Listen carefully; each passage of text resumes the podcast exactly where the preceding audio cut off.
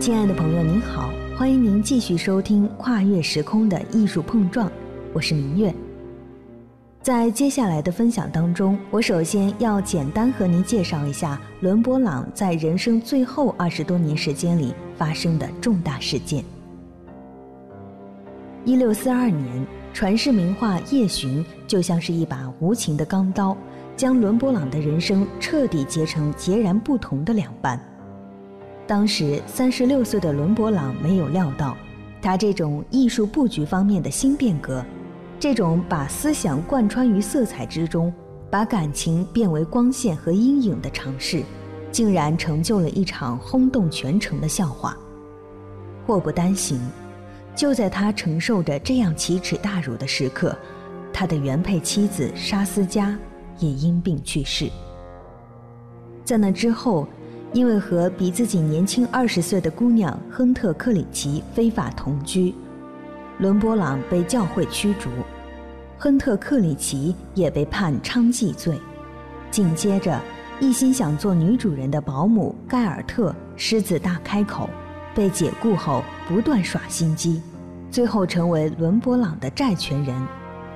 与此同时，因为一场接一场的官司，伦勃朗真实的财产暴露无遗，无数有的没的追债人堵上门来。不懂财务的伦勃朗只好宣告破产，他的房子和他大手大脚买来又舍不得出售的收藏，一概被查封拍卖。此时的伦勃朗已经五十岁了。如果说一六四二年三十六岁的伦勃朗如同跌下悬崖，那么一九五六年五十岁的伦勃朗则是身处看不到希望的黑暗之中。就这样，时光一转眼又过去了许多年。一六六三年，那个比伦勃朗年轻二十岁的姑娘亨特克里奇去世。一六六八年，原配妻子沙斯加给他生的儿子，刚结婚不久的泰塔斯英年早逝。伦勃朗经受着接二连三的打击，他的眼睛几乎瞎了。一年以后，伦勃朗也去世了。当我了解完伦勃朗人生的最后二十多年时光，他的形象在我心中也越发变得丰满立体起来。事实上，这些大起大落的经历全部都被伦勃朗呈现在了一百多幅自画像中。伦勃朗借着画笔，用强烈的光影画法，把岁月的痕迹和自己的心灵状态毫无保留地展现在画布上。从这些画作当中，我们看到了伦勃朗大起大落的人生里，绘画就如同生命的救赎一般，给予他巨大的力量。那么接下来，我们就一同来欣赏伦勃朗人生中的最后一幅自画像，可以帮助我们更深刻地理解这位伟大的艺术家。分享的嘉宾是微信公众号“手机美术馆”的创始人老吴。呃，实际上，一六六九年他创作了两幅自画像，还有一幅呃，这个收藏在荷兰的海牙啊。那么我们今天看到的呢，是英国国家美术馆啊，就是伦敦的国家美术馆，特别有意思，就是说，你可以看到一面墙的，就是三十四岁是他人生的事业最巅峰的时期，那么六十三岁这幅是他人生的最后一幅自画像。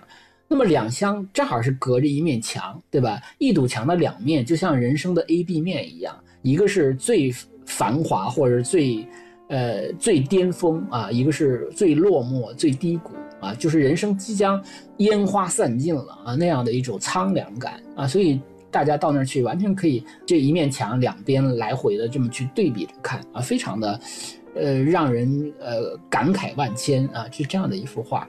这幅画给我的印象特别深，因为我去伦敦，呃，第一天去这个国家美术馆，我是总共是去了四次，呃，第一次呢，我的习惯是去踩点儿，就是说我先到一个馆呢，把这个路趟熟了啊，我大概知道哪幅画在哪儿，哪幅画在哪儿，啊，我第二次是再去二刷的时候呢，就会比较详细了啊，就是哪幅画在哪儿，哪片是什么时期的画，有哪些大师，我就心里门清啊，我就可以去呃仔细的看一看了啊。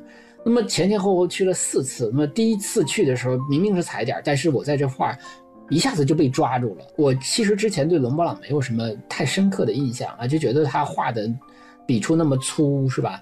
然后，嗯，不知道他的画好在哪儿。但是这幅画一下子把我抓住之后，我一下子就被震撼了，啊，这也是我最喜欢的肖像画之一啊。呃，可能从知名度上来说，他可能谈不上什么，因为他的自画像太多了啊。但是也许就是他这一系列的自画像，呃，加在一起就会形成一个非常有价值的东西。那么这幅画呢，嗯，当然也是三角形的构图，他侧身站着啊，手里没有拿画笔啊，两个手插在一起，啊，你看他的鼻子，他的眼睛啊，我们还说他的眼睛，就是他的眼睛还是会说话。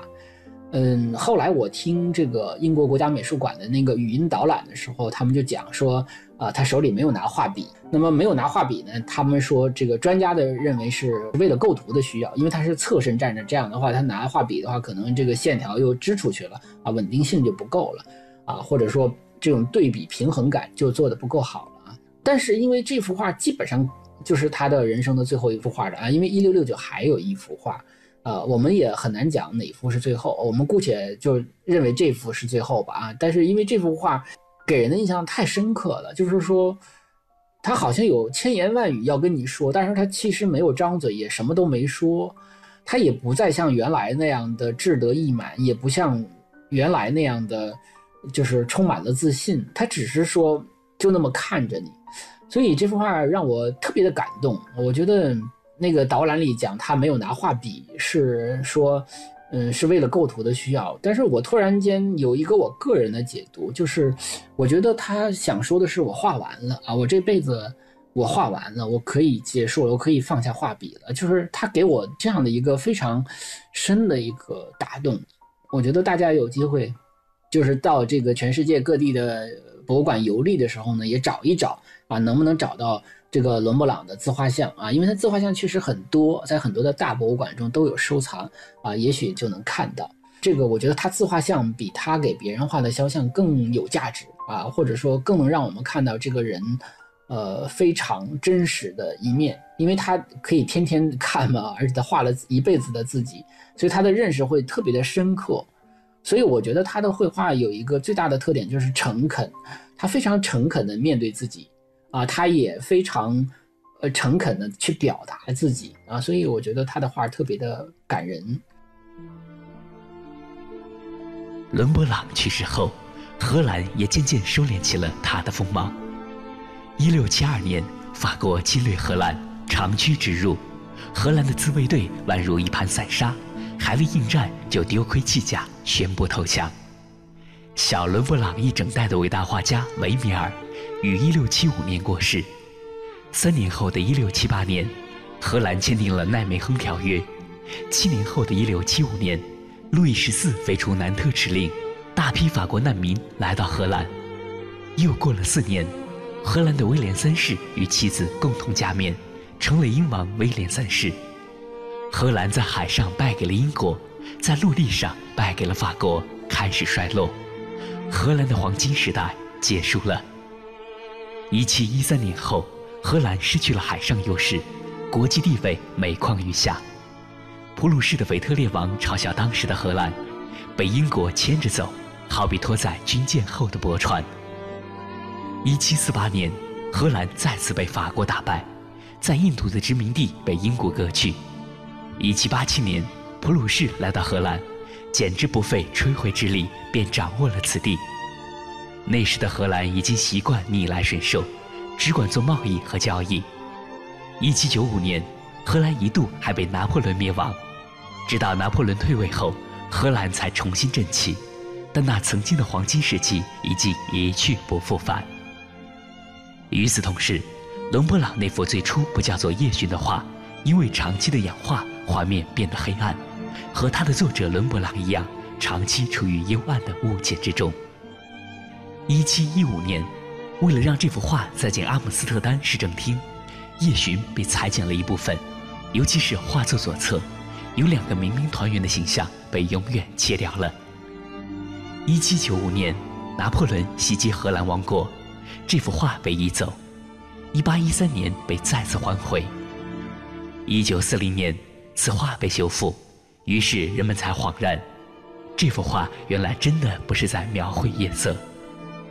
现在，这幅画已经成了荷兰的象征，文化的 logo，史上最有名的画作。而画家伦勃朗呢？死于17世纪的他，直到18世纪依旧不受欢迎，被荷兰许多画家评论为画风虚伪拙劣，题材庸俗乏味，用红黄调子把阴影画得通红。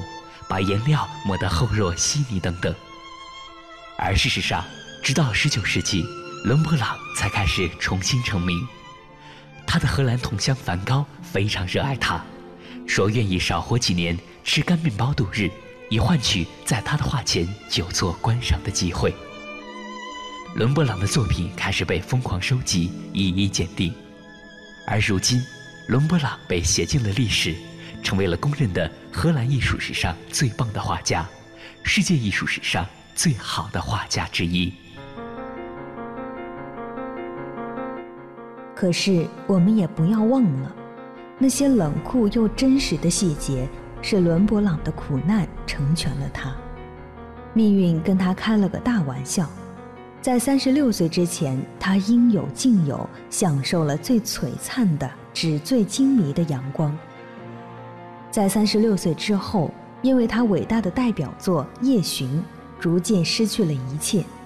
他失去了妻子和情人、儿子和儿媳，失去了名誉、房子和收藏品，一步步从光明踏入了黑暗。但也因为如此，伦勃朗看见了世上最美丽的世俗风景，也看到了阴暗中蔓延的事物。他愿意描绘阿姆斯特丹的平民，愿意描绘老太太的皱纹，愿意描绘血淋淋的牛肉，愿意描绘乞丐、匠人、病人，愿意描绘一切与他类似在世间受苦的人。他懂得了痛苦和黑暗，并最终在和黑暗的抗争中决定握手言和。那么，收音机前的你。又经过哪些或光明或黑暗的日子呢？了解完伦勃朗充满戏剧性的一生，又有着哪些思考和感悟呢？欢迎将您的心声通过凡尘工作室的微信告诉我。凡是非凡的凡，尘是清晨的晨。感谢您收听跨越时空的艺术碰撞，我是明月，我们下期节目再见。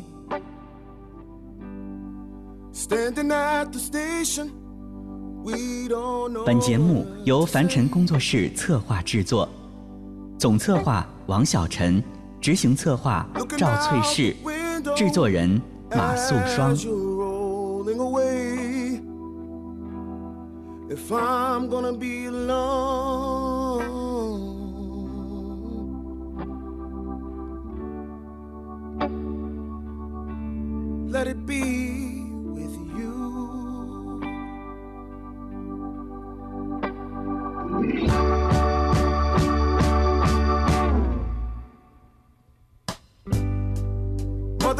don't you cry. We're gonna be alright.